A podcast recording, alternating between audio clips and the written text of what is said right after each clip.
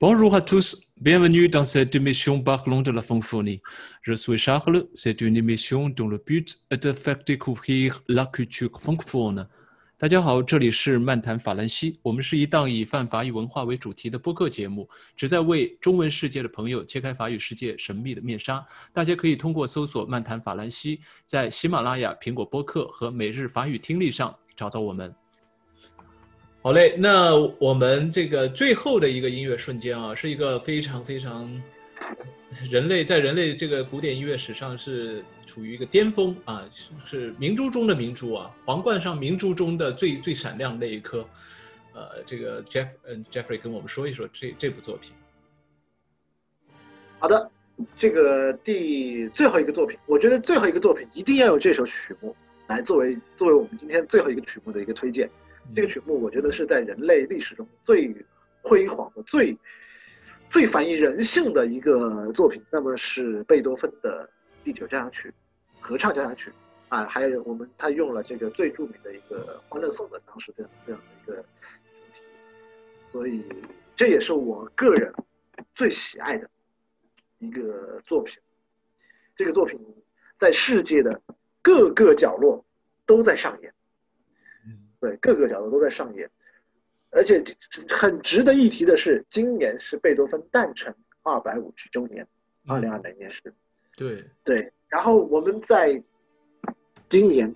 全世界都面临着在这样的黑天鹅事件、新冠疫情的笼罩之下的所带来的这种，很多人，包括现在欧洲的疫情仍然非常严重，严重。昨天法国日增新病例三万两千。可以说，就是大家仍然处在这种疫情最严重的时刻。那么这个时候，我觉得贝多芬的音乐啊，这种与命运对抗或者弘扬人类的这样的精神的这样的音乐啊，在当下这样一个贝多芬诞生二百五十周年的，在当下的这样的新冠疫情所笼罩的氛围里面，是最为恰当不过了。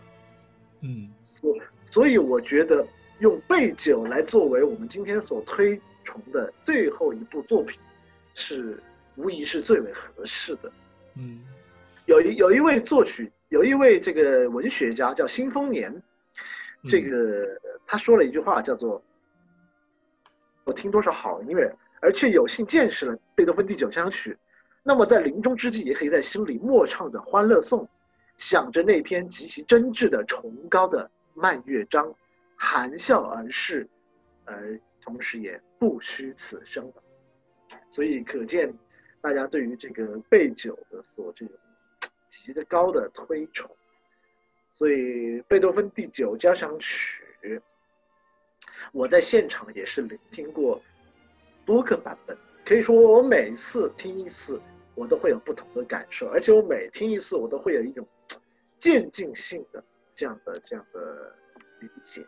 这个一五年，我在湖南当时听了一版，听了一版自己本土乐团的这样的背景啊，那个第四乐章由中文演唱。那么一六年，我当时啊去上海东方艺术中心，当时呃聆听这个意大利著名的这个米兰斯哈拉歌剧院他的合唱团和他的交响乐团一起来演奏的贝九。呃，也是德语演唱最后的这个《花龙颂》这个部分，啊，这个影片。那么，所以就是在当时也是完全的被这个曲目所所那种那种人类精神的这种迸发和那种对于是美好生活的向往，这个我觉得在那一刻我是觉得得到了充分的升华。然后，当一七年的时候，当长沙音乐厅也有了中央歌剧院版本来带来的这样的背景，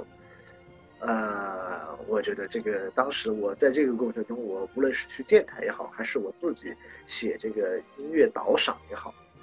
我都对贝多芬第九交响曲做了众多的推荐和非常多的批评，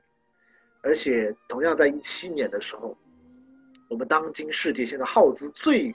高的一个音乐厅，位于德国汉堡的这个易北爱乐大厅，当时建成，耗资了将近七八十亿人民币。那么这样的音乐厅，它的开幕的时候，当时由我们的这个北德广播易北爱乐团驻听乐团演奏。我记得当时是在一个寒冷的冬天的凌晨的呃三点，我在 YouTube 上看着当时的这个直播。虽然直播的音效一般，呃，再加上就是寒冷的冬夜，但是当我听到在那样的开幕的音乐会最后一个曲目演奏我们贝多芬第九交响曲的第四乐章，我觉得一切都非常的值得啊！为什么贝多芬第九交响曲在这样的重要的时刻会被用来作为最后的终结？那就代表了贝多芬第九交响曲是人类人类。精神在音乐上最好的呈现，所以在那样一个晚上，我听着这样贝多芬第九交响曲，也仿佛想到了我很多听贝多芬第九交响曲的瞬间。在那一刻，我觉得虽然我人在长沙，但此时我跟汉堡在易北爱乐大厅的观众们一样，能够在现场，仿佛在现场能够感受到贝多芬第九交响曲。给我带来的这种最为广达广袤的这样的一种一种精神的洗礼，对我觉得在这首曲曲子里面，贝多芬把人性这种状态拔到了一个非常高的高度，可以说是高山仰止，我用这个词来形容。嗯，所以这就是我非常为什么愿意把最后一个音乐推荐作品来放在我们的。贝九身上，因为他的意义和他的音乐作品，和给和我自己所经受的经历来说，都太重要了。嗯，对，这首作品的话，就是可以用极致来形容了。比如说，像中国，如果说中国的文学、古典文学拿一部作品来代表，可能大家都会说《红楼梦》。然后，如果说古典音乐要拿一部作品来代表的话，那无疑就是贝九了吧？我想这个是不容置疑的吧。对对对，是的，不容置疑。而且这个作品，在很多瞬间，在很多重要的时刻，都用来上演。我们知道，今年是这个两德统一三十周年，在十月初的时候，十月三号，嗯，对，那个时候是两德统一三十周年。呃，在三十一年前，当时这个在柏林墙被推倒的时候，这样的作品。被以从未有的宏大的这样的一个呃这个历史时刻所见证，所以贝多芬有非常多的这个第九交响曲有非常多的特殊的瞬间，而且有非常非常多的不同的作曲指挥呃不同的指挥大师，在不同年代，甚至他在不同年代他演绎演绎出的不同的版本，都给人以不同的感觉。所以这个实在是太值得去品味了，这样的一部作品。嗯，你今天给我们分享的就是两德统一的这个版本哈，一九九零年十二月份，分别在这个两个音乐厅，柏林的两个音乐厅这个上演的是吗？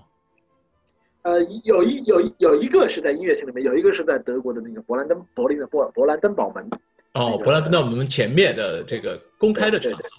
嗯，对对对对，这个。介绍一下这个呃这个版本吧。这个版本确实是一个伟大的版本啊，是一个跟这个事件历史事件这个紧密结合的一个版本。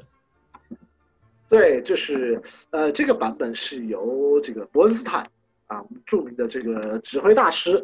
也是这个